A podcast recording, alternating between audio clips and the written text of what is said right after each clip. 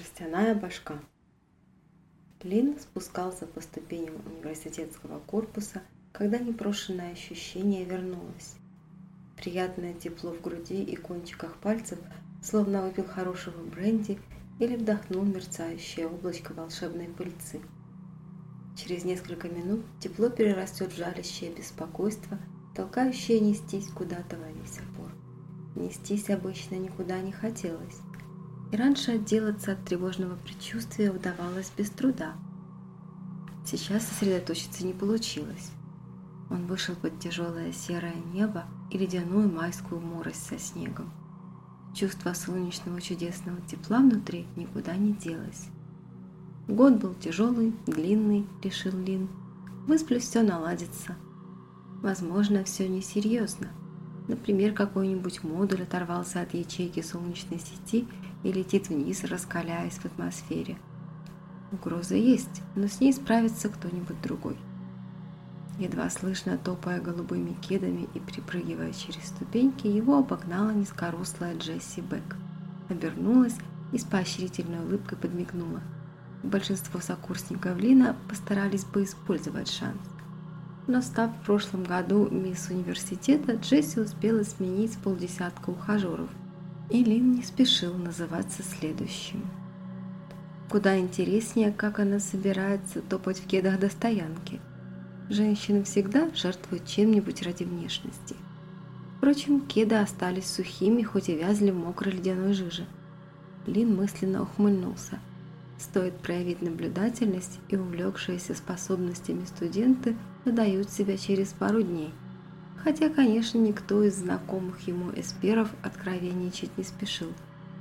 В университетском кампусе Лин насчитал уже пятерых. Неясно пока, насколько сильных, но предупрежденный вооружен. Рам на щеке заныл от холода. Настоящее потепление обещали только на следующей неделе. И не припомнить, когда облака рассеивались последний раз, месяц назад или два. Лин поюжился, плотнее кутаясь в шарф, подождал, пока тронется одноместный кар Джессики и исчез. Так это выглядело со стороны. Время почти остановилось, пока Лин перемещался по городу в своем замершем пространстве. Взметнувшиеся пшеничные пряди волос из-под шапки двигались медленно, как в прозрачной спокойной воде, и заслоняли половину увиденного. Здесь остро чувствовалось направление, зато притуплялись ощущения верха и низа, высоты и расстояния. Глаз с трудом выхватывал лишь самые яркие картинки из мелькающей реальности – на остановке выше второго этажа ожидала аэробуса девушка с красным яблоком в руках. Оранжевые снегоуборщики нелепо замерли на обочинах. Патрульный полицейский робот с красно-синей мигалкой вглядывался в окна высотки. Мигалка, так и не успев сменить цвет, осталась далеко позади. Лин вынырнул на крыше невысокого серого административного здания – Отряхнул изморозь от воротов Френча, глядя вниз соображая, куда привело предчувствие. Вздохнул и снова исчез, чтобы появиться теперь на заднем сиденье уже знакомого ему черного Ниссана в потоке вечернего транспорта на многополосом проспекте. Пожилой японец рядом с ним вздрогнул, но быстро взял себя в руки и важно наклонил голову. «Джон Сусан?» «Любите вы рисковать, мистер Есиока?» – негромко заметил Эспер оглянулся назад. «С вами всего одна машина охраны?» Йосиока кивнул и усилил обогрев салона. От Лина ощутимо веяло холодом. «Мы здесь с дипломатической миссией, не приемлющей широкой огласки». Политик тщательно подбирал слова. «Что нам в этот раз угрожает?» «Черный минивэн с соседней полосы обгонит нас примерно через две минуты», Помните, безопасность я гарантирую только вам, мистер Юсиока. Охране придется выруливать самостоятельно. Японец кивнул водителю. Тот торопливо затараторил что-то по радио, все еще шалело пялясь в зеркало на внезапного пассажира. Лин ухмыльнулся ему, показывая зубы. «Я не могу вернуться домой с поражением, Ринсан», сообщил с нажимом Йосиока, сохраняя видимое спокойствие. Неплохо, большинство подопечных Лина моментально начинали паниковать. Пора действовать. Вдали на перекрестке замаячил красный свет, а в секунду, когда Ниссан затормозил, воздушный щит Лина был уже готов. Дверь в восстановившемся справа минивэне оказалась распахнута, но звуки шквального огня из трех автоматов щит Эспера превратил в зловещее шипение. Десятки пуль застывали в воздухе, не долетев нескольких сантиметров до стекол. Киллеры в замешательстве опустили оружие, и Лин, воспользовавшись паузой, взорвал щит изнутри. Фургон подпрыгнул на несколько метров с легкостью спичечного коробка, перевернулся и грохнулся на бок десятки метров от Ниссана, высекая снопы искр из асфальта. Золотистое тепло в груди исчезло. Шрам на лице снова свело. Лин понял вдруг, что промерз до костей, до боли в суставах. Японец, даже не пригнувшийся во время обстрела, повернулся к нему с бесстрастным вопросом. «Эти люди мертвы?» Эспер даже немного зауважал его, какими бы делами политик не занимался. Нет, скорее всего. Но я задержусь до появления полиции, как обычно. И помните, я никогда здесь не был. Юсиока кивнул и тоже поежился в своем легком костюме, доставая планшет для электронных расчетов.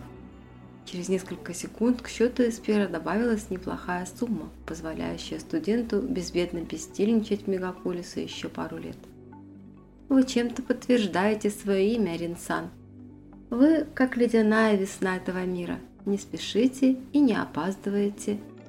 Рин Лин, в том числе холодный, жесткий японский язык. Благодарю вас, Ринсан, от имени нашей страны. Более прозаичный водитель кое-как разогнулся, остановив на обочине, добыл из кармана флягу, основательно приложился сам и протянул Лину. «Держи, весна!» посинел весь. Отказываться Лин не стал вопреки привычке, сделал пару глотков, обжигая гортань и закашлялся. «Холод – часть ваших способностей», – сделал вывод Есиока. «Энергия для ваших действий. Тепло окружающей среды вы тоже используете?» Лин помедлил с ответом, но решил, что немного откровенности не повредит. Японец был первым, кто вообще спросил, а общаться им оставалось несколько секунд.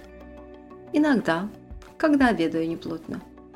Сдержанно улыбнувшись, дипломат протянул руку для пожатия, но Эспер уже исчез, оставив за спиной вой сирен и топот запоздавшей охраны. Он появился в арке напротив своей высотки и на минуту прислонился к стене, переводя дух и пытаясь согреться. Слишком много происшествий в последние месяцы. Вечер опускался незаметно, выпивал последнее тепло, сгущал синие тени и будто ближе сдвигал черные силуэты гигантских гидропонных станций и многоярусных теплиц на окраине.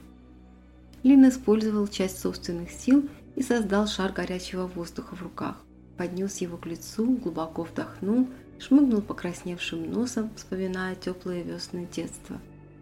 Похолодание тогда еще не вгрызлось в планету, а облачный покров не был таким плотным, а одноэтажный пригород ничуть не походил на здешний неуютный мегаполис. Сейчас Лин жил в промышленном районе. Еще несколько минут и удивительно спокойные улицы наполнятся спешащими домой служащими. Он отлепился от стены, плотнее надвинул шапку и заковылял к дому. Молодой человек средних лет, белый воротничок, ждал кого-то в прогретой машине на стоянке у подъезда. Увидав Лина, опустил стекло и окликнул участливо. «Эй, приятель, ты в порядке?» Эспер недобро на него сощурился, и парень отстал, пожав плечами. Лин громко хлопнул бронированной дверью подъезда, не увидав свидетелей, решил не тратить время и силы на путь до последнего этажа. А очутившись сразу в гостиной, обнаружил, что на сегодня сюрпризы еще не исчерпаны. Первым привлек внимание большой пистолет у девушки в черном. Ничем более примечательным стоящая спиной к нему гостья похвастаться не могла. Худющие, волосы тонкие, короткие, явно не из круга его подружек. Лин снял шапку и не кстати чихнул. Вторженка дернулась и обернулась, вкидывая оружие, но Лин оказался быстрее. Пригнувшись, выбил пистолет резким ударом снизу и заставил повиснуть в воздухе, затем эффектно перевернуться и лечь ему в ладонь. Короткий всплеск адреналина временно придал сил и чуть улучшил настроение. Тяжелая штука. Ей можно вообще-то и людей дырявить, пробурчал Лин, стягивая ботинки и придвигая к каминной решетке.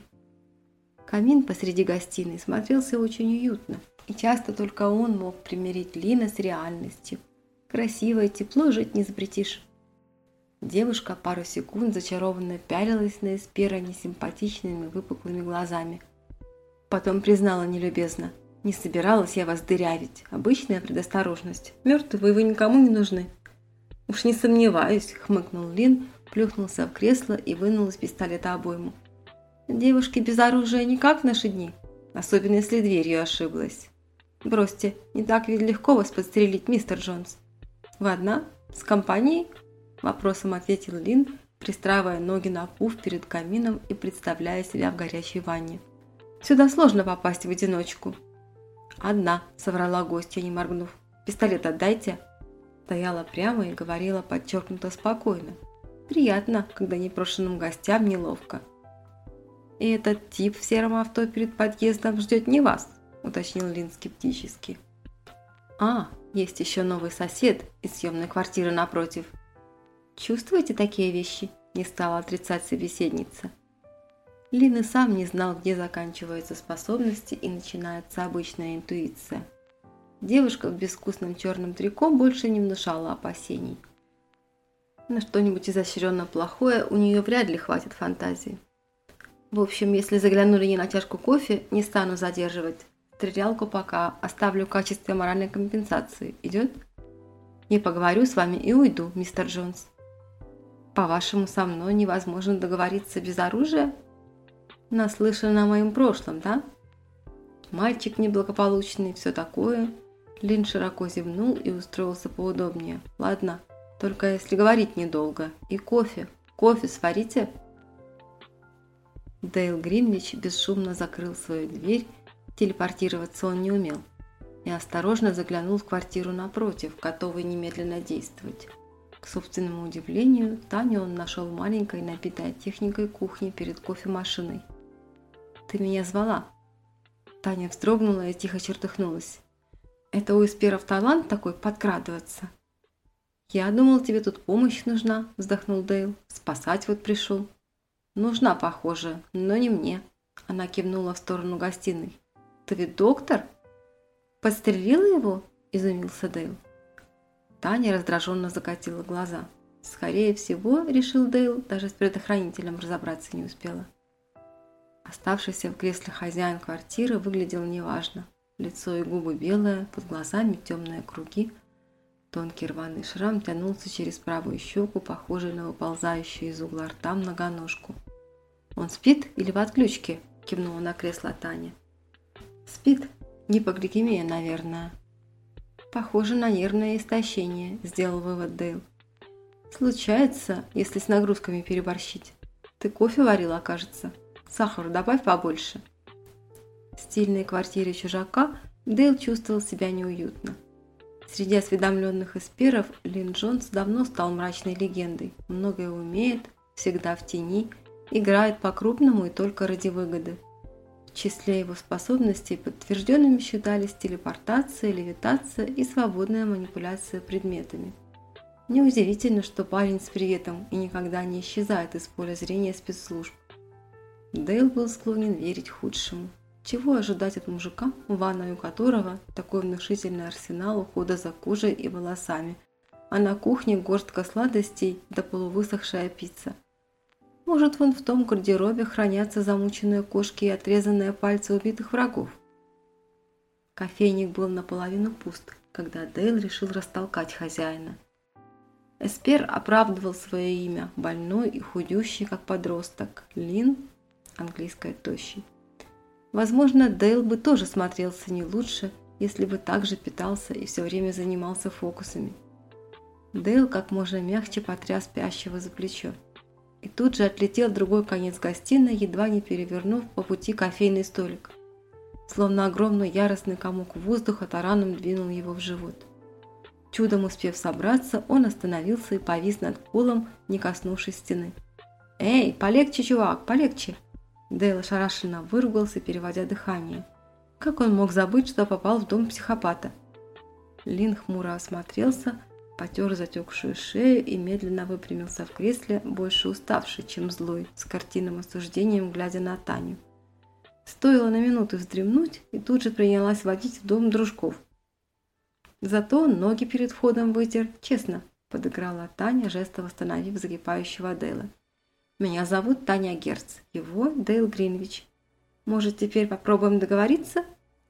Дейл сложил руки на груди и оперся о стенку камина, молчаливо мрачный и готовый ко всему. Лин глотнул кофе, сморщился. «Сладкий!» «Сахар нервным полезен», – сварливо объяснил Дейл.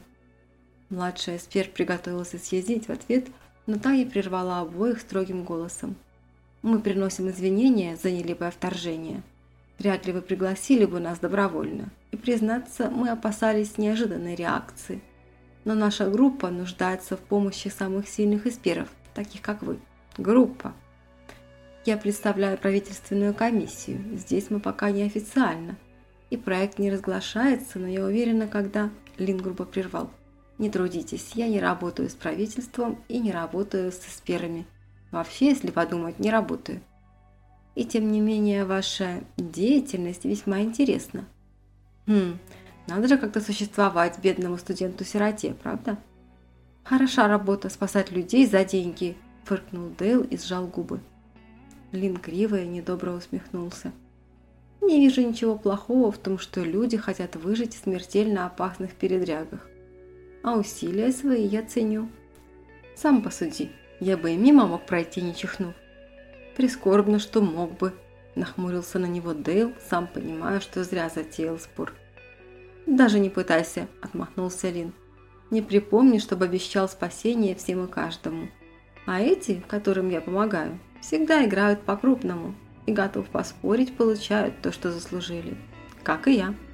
А те, кто не заслужил, не выдержал Дейл. Брось, даже левой моей руке плевать, чем занята правая. Так что с этим вопросом к богу приятель. Ну, или к тому прыщу в трико и гетрах. Как бишь его? Любит фотографироваться с пожарными машинами и спасенными кошками. Железный воин, с легкой улыбкой напомнила Таня и пожала плечами. Людям спокойнее, когда рядом супергерои. Хм, «Герои!» – протянул Лин презрительно. Шрам в углу рта добавил его ухмылки сарказма. «С героями мир лучше не делается, и уж точно спасут его не эсперы». «Я все же считаю, что без них порой сложно», – улыбнулась Таня. «Ну да, когда нужно кем-нибудь пожертвовать или упрекнуть». Лин допил кофе и сунул в рот невесть откуда взявшийся леденец на палочке. «И тем не менее мы пришли спросить, не интересует ли тебя спасение мира», сообщил Дейл, справедливо ожидая насмешек. Лин сдвинул леденец за щеку и спросил после паузы на всякий случай. «Вы точно не из секты какой-нибудь? Те тоже любят сразу о всемирном». «Из комиссии от Агентства национальной безопасности и занимаемся вопросами солнечной сети», уточнила терпеливо Таня. Строительство еще не закончено, но стало известно, что сеть подверглась диверсии. А вы, думаю, можете представить, чем обернется использование таких энергетических запасов не по назначению? Думаю, как всегда, ничем особенным.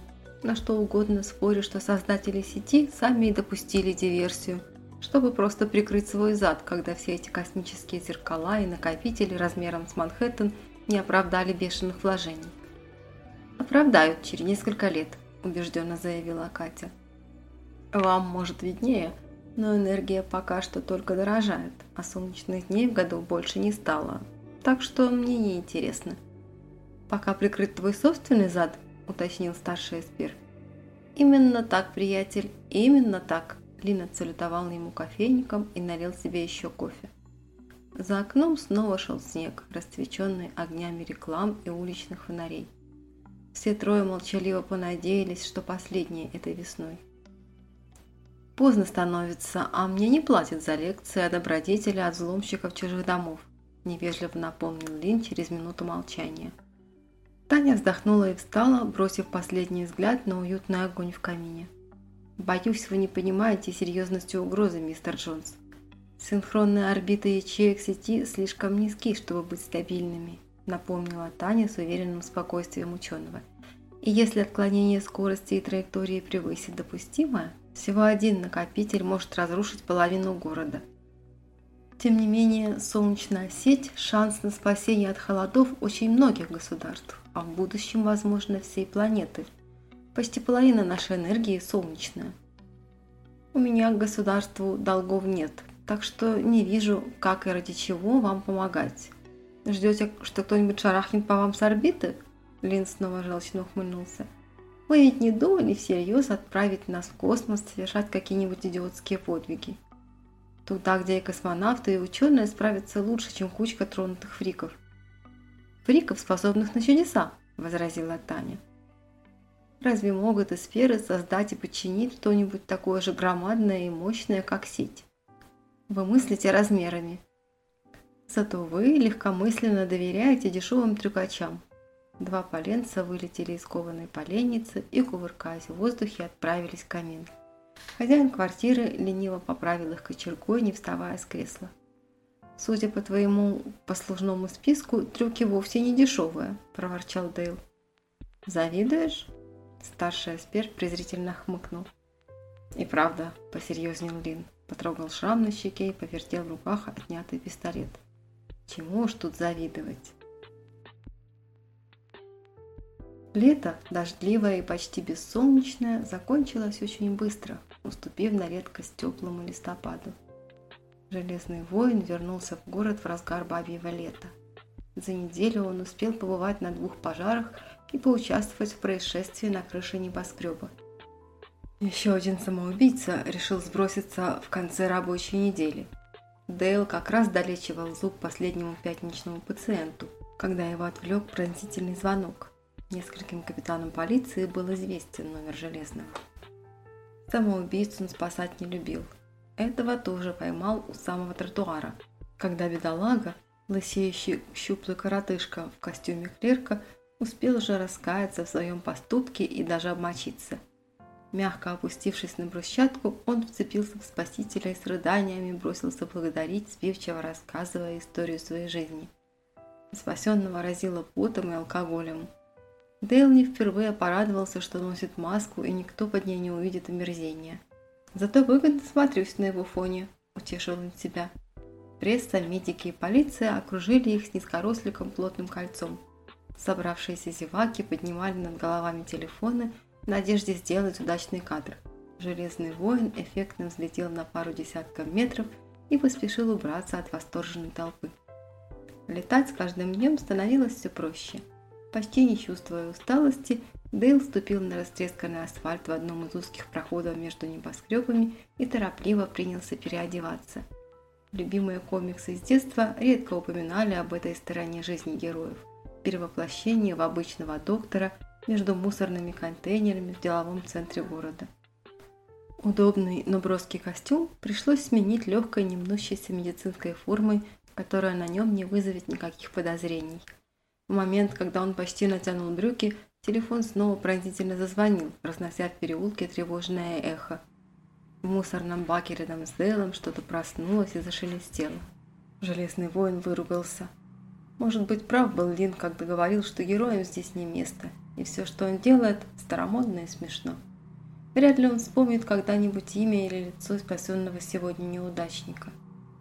Впрочем, лиц своих пациентов из клиники он тоже не помнил. И это вовсе не означает, что свою работу он делает плохо. Издержки профессии.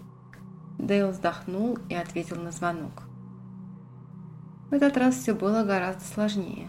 Вооруженная группа заминировала банк, удерживая внутри больше 40 заложников. Темнело, когда Железный воин облетел внушительное здание и направился к светлячкам красно-синих мигалок.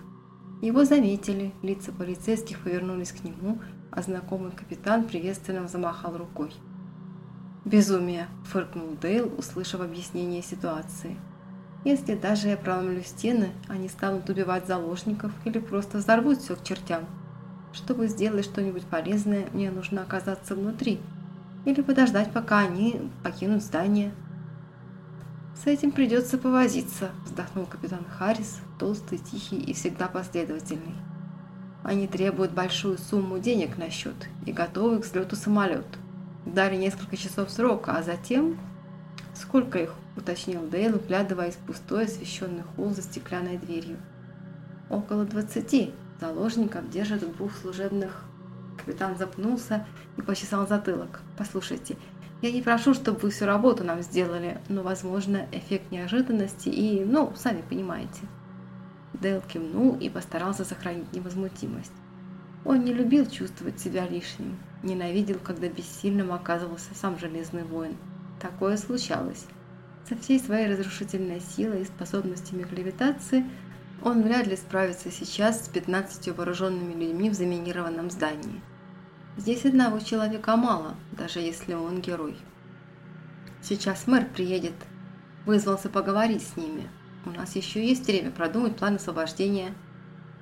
Дейлу нравилось, когда на него рассчитывают, но сейчас... Сейчас половина собравшихся смотрела на него с надеждой и уважением, и он проклинал ответственность, которую сам взял на себя когда-то. Второй раз за день он подумал о Лине, способном останавливать пули, но не желающим ни за что отвечать. К ночи сильно похолодало, и новый вздох Железного воина превратился в облачко пара внушительных размеров. В здании куда больше входов и выходов, чем могут контролировать 15 человек, начал он. Даже если они успели забаррикадировать часть прохода между этажами и... Дэл замолчал и резко повернулся к банку, чувствуя яркое присутствие другого эспера – на секунду прожектор полицейского робота ярко высветил на краешке крыши тощую фигуру в коротком френче и полосатой вязаной шапке с большим помпоном. Лин безучастно наблюдал за собравшимися внизу, чуть склонив голову на бок. Миг, и он исчез, и Дейл, чертыхнувшись, взлетел вертикально над домами в надежде, что Эспер не убрался слишком далеко. Он заметил яркий помпон у входа в магазин электроники и ринулся вниз с такой скоростью, что сбилось дыхание, не обращая внимания на прохожих. Опустившись перед Лином, спросил без вступлений. «Ты что там делал?» Собеседник приподнял подбородок, взирая на высокого героя не без раздражения на тонком лице. Окинул красноречивым взглядом полумаску, темно-синий костюм и короткий плащ и потребовал «С дороги, железная башка!» Нет, пока не объяснишь, что делала на крыше захваченного банка. Ты с ними заодно? Еще чего, фыркнул Лин, засовывая руки в карманы. И тебе не советую соваться туда. В этот раз дело тебе не по зубам. Был внутри или чувствуешь? Называй это интуицией. Просто знаю, что тебе угрожает опасность в том здании. Бешено рад, что тебя удалось предупредить. А теперь подвинься и хватит устраивать сцены. На нас люди смотрят. Разве заложникам опасность не угрожает? Лин закатил глаза. Конечно, глупенький, но мы говорим о тебе. Значит, Таня была права. Ты ощущаешь угрозу для тех, с кем общался. Тех, с кем связан. Все не так уж просто. Но что поделать, ты сам поселился в соседнюю квартиру. Так что прими бесплатный совет. Не суйся в ту ловушку, если хочешь сохранить жизнь и репутацию. Один из захватчиков, а может даже двое – тоже не без таланта, который может оказаться для всех нас сюрпризом. И не говори, что никогда не видал нехороших эсперов. Сейчас вижу одного, не сдержался воин. И разве что здесь, может, проявишь немножко больше заботы. И полезть туда с тобой? Рассмеялся младший эспер. С какого перепугу? Хотя бы потому, что там люди в беде. Люди прекрасно себя чувствуют и выживут, если их спасет полиция и спецслужбы.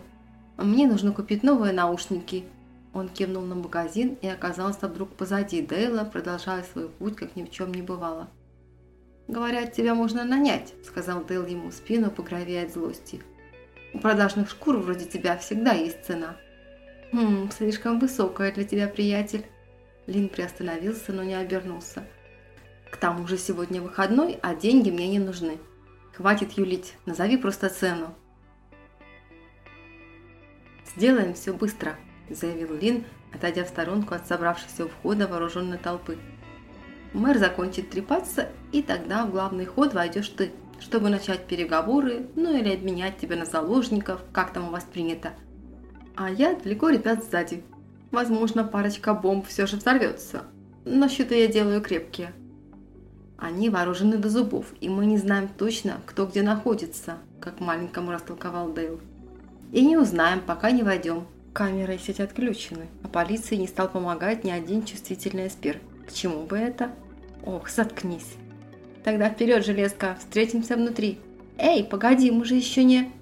Но Лин исчез, пока никто не заинтересовался всерьез, с кем это железный воин треплется перед штурмом.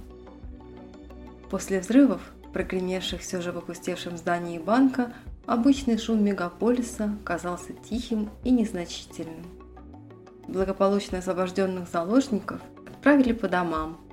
Группу террористов, кроме одного, которому здорово досталось от Лина, увезли федеральные службы – на месте происшествия остались полиция и пожарная, а двое эсперов, бежав от толпы репортеров и шумных поклонников Железного Героя, укрылись в маленьком ретро-кафе почти в километре от места событий. Начал падать снег, вполне ожидаемый в конце сентября. Оба замерзли, полуоглухли, устали и проголодались, и решили заключить короткое перемирие – Посетители кафе, человек 15, молча уставились на Железного воина. Саксофонист на крошечной сцене прекратил играть, а бармен уронил стеклянный бокал. Дэл недовольно хмыкнул и заказал у оровевшей официантки кофе и яичницу. «Только не говори, что тебе это не нравится», – подделал Лин, получив свой горячий глинтвейн и кексы. «Известность, фото в сети и газетах». «Да, и сплетни», о, да, все только и ждут, чтобы ты оступился, оплошал. Новостей на целую неделю, а то и на месяц. Скандалы запоминаются крепче, чем подвиги. Лин знал, о чем говорил. Он уже повидал эту сторону известности, напомнил себе Дейл. Его истории слышали все, кто имеет отношение к Эсперам. И как назидательную вспоминают до сих пор. Шесть лет назад, еще в 15, Лин убил своего отца – буквально размазал по стенке, не отмыть. Наглядно продемонстрировал, на что способен загнанный в угол эспер и заработал в той драке уродливый шрам и репутацию отчаянного психа. Камеры наблюдения в доме подтвердили версию о самозащите. Папаша оказался отменной мерзостью. И Лина нехотя оправдали. Но на пару лет упрятали в клинику для психологической реабилитации, полную таких же неуравновешенных эсперов – Выйдя, он сменил фамилию и переезжал несколько раз, не особо пытаясь, впрочем, скрыться или изменить образ жизни и обмануть бдительное око спецслужб. «Не у всех получается держаться в тени», – заметил Железный воин. «Я не умею исчезать и проходить сквозь стены. А покажи им разок свое настоящее лицо. Раздай пару автографов, и от тебя отстанут», – пожал плечами младший эспер, рассматривая старинные фото на стенах ретро-кафе. Жестяная башка хорош своей таинственностью. А без маски воображать о тебе что-нибудь новенькое станет гораздо сложнее. «Намекаешь, что я лицом не вышел?» – хохотнул Дейл. «Не то чтобы, но типа вроде тебя кругом пруд пруди. Куда меньше пищи для сплетен и домыслов. По-моему, проблем гораздо больше, если все вокруг знают, что ты эспер. Уважают больше тех, кто вызывает страх, а не жалость или умиление». Тебе-то чего опасаться с такими-то лапищами?» Дейл скептически приподнял бровь, не собираясь оставаться в долгу. «Это потому ты свой шрам оставил как есть?» «Убрать его полностью не получится, а неудачная попытка может заранить мысль, будто я его стыжусь», объяснил как маленькому Лин, ничуть не оскорбившись. «Вовсе не стыжусь. Встреть я этого рода снова, прикончил бы его и второй раз». С минуту молчали, каждый над своим напитком, словно оба испугались такой откровенности. Лин дернул покалеченной щекой и добавил, чувствуя изумление собеседника. «Не думай обо мне хорошо, только от того, что я сегодня рядом оказался. И все такая же продолженная сволочь и убийца». «Ты не кажешься мне убийцей», – искренне возразил Дейл. «Ну да, послушай, чем добрее тебе кажутся люди, тем злее потом станешь ты, когда в них разочаруешься. Лин надвинул новые огромные наушники и увеличил громкость.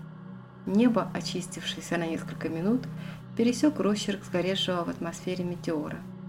С солнечной сетью всегда так, что-то приходится терять, чтобы удержать ее в равновесии. Перед Рождеством университетские приятели разъехались в провинции к родителям – и, глядя на нарядную елку в огромном гипермаркете, Лин чувствовал, что в мире стало пустовато. Вокруг елки толпились дети, и ряженый Санта раздавал подарки. Рождество – праздник семейный. Когда Лин был маленьким, В рождественские каникулы мама каждый день возила его на замерзшее озеро в ярко-зеленом, уютно потертом внедорожнике. Все изменилось, когда ее не стало, и вернулся отец. Небо тогда почти перестало быть голубым. Летом солнечных дней с каждым годом становилось все меньше, словно мир в те годы чувствовал его необъятное горе. Иногда Вин воображал, что глобальное похолодание – его вина, но скорее заслуженная кара всем людям, и ему в том числе. Звонила Таня и, не дождавшись ответа, оставила голосовое сообщение. Поздравляла, благодарила за спасение заложников и просила прощения за беспокойство. Забавная. Печься о судьбах мира и голодающих детей и притом извиняться за мелкое вторжение в чью-то жизнь. Лин подумывал порадовать себя новым джазовым альбомом и как раз включил наушники, когда чувство чудесного тепла вернулось. Словно вдохнул облачко волшебной пыльцы. Странно, что он не мог понять, откуда исходит опасность. Лин переместился в другой конец города, потом прыгнул на обзорную площадку самого высокого здания, но чувство тревоги казалось огромным, необъятным. Эспер потел шрам на щеке и решил забыть о гнетущем чувстве, когда позвонил Железный воин. «Солнечная сеть, Лин, убирайся из города подальше. Мы уже не успеем ничего, минут через пятнадцать весь наш участок рухнет на город. Похуже обычного метеорита, поверь мне. Вряд ли мы увидимся, так что, получается, я оказываю тебе ответную услугу. Солнечная сеть – вот откуда исходила угроза. Солнечная сеть – надежда миллионов на то, что в мире никогда не наступит вечная зима. Иногда облака будут рассеиваться не только в сильные морозы. Люди все же всегда умеют обернуть против себя свои же изобретения. «Поможешь мне?» – спросил спокойно Лин. Мы не можем ее остановить, даже сотни таких, как ты, придурок. Не остановить, разрушить. Помнишь, что Таня говорила? Главное знать, откуда начинать. Глыба рухнет не маленькая, весь город погибнет, если сейчас ее не уничтожить. И еще десяток окрестных городков. Погибнет вместе со всеми, кого ты пытался спасти, жестянка ты безмозглая. Ты сможешь спокойно спать и спасать кошек самоубийц, если будешь знать, что не пытался ничего сделать? На тебя-то что нашло? Не теряй времени, волк-одиночка. Приятель, люди в целом гадкие существа, но по отдельности есть не совсем безнадежные. Да и переезжать мне, в общем, надоело. Лин исчез и появился выше, еще выше. Здесь, на высоте облаков, зимний мегаполис казался маминым лоскутным одеялом, тронутым каймой и кружевами парка в лесов на окраинах, а за облаками – солнце – от солнца с непривычки слезились глаза. Лину казалось, что из этой солнечной энергии он сможет сплести тончайший кокон, который навсегда избавит его от этого горячего ощущения в груди, которому нет названия. Или есть. «Лови меня, железная башка, когда я буду падать!» Рухнувшей части солнечной сети больше не существовало. И у Тани неожиданно появились выходные дни. В госпиталь она зашла, посвежевшая, в рождественском свитере, с новой прической и в приподнятом настроении, которое тут же испортил вид суровых спецназовцев в черном, дежурящих под дверью изолированного бокса. Касперу пускали далеко не всех. А вот у постели почти постоянно спящего больного ожидаемо дежурил Дейл. Таня положила рядом с кроватью свой рождественский подарок, второй вручила Дейлу и, словно надеясь передать хорошее настроение, положила руку на плечо друга. Бледный какой. Что врачи говорят? Жить должен, вздохнул Дейл. Сердце Лина Джонса остановилось в день катастрофы на целую минуту. Но Железный воин оказался рядом, чтобы поймать падающего человека, такого крошечного по сравнению с тем, что ему удалось сделать. Железный воин и еще пара десятков таких же запоздало почувствовавших угрозу и увидевших над облаками прекрасный огненный дождь. «А что Лин потребовал тогда, взамен за освобождение заложников?» – спросила вдруг Таня. Дейл хмыкнул и попробовал отшутиться. «Завтрак в Париже». «Врешь». «Вру». «Так все-таки что?» «Ты не поверишь». «М -м? «Ну ладно, неважно. Ну, пожалуйста, пожалуйста, пожалуйста».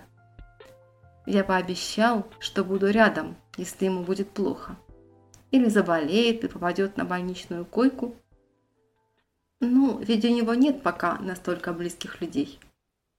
Но когда-нибудь обязательно появится.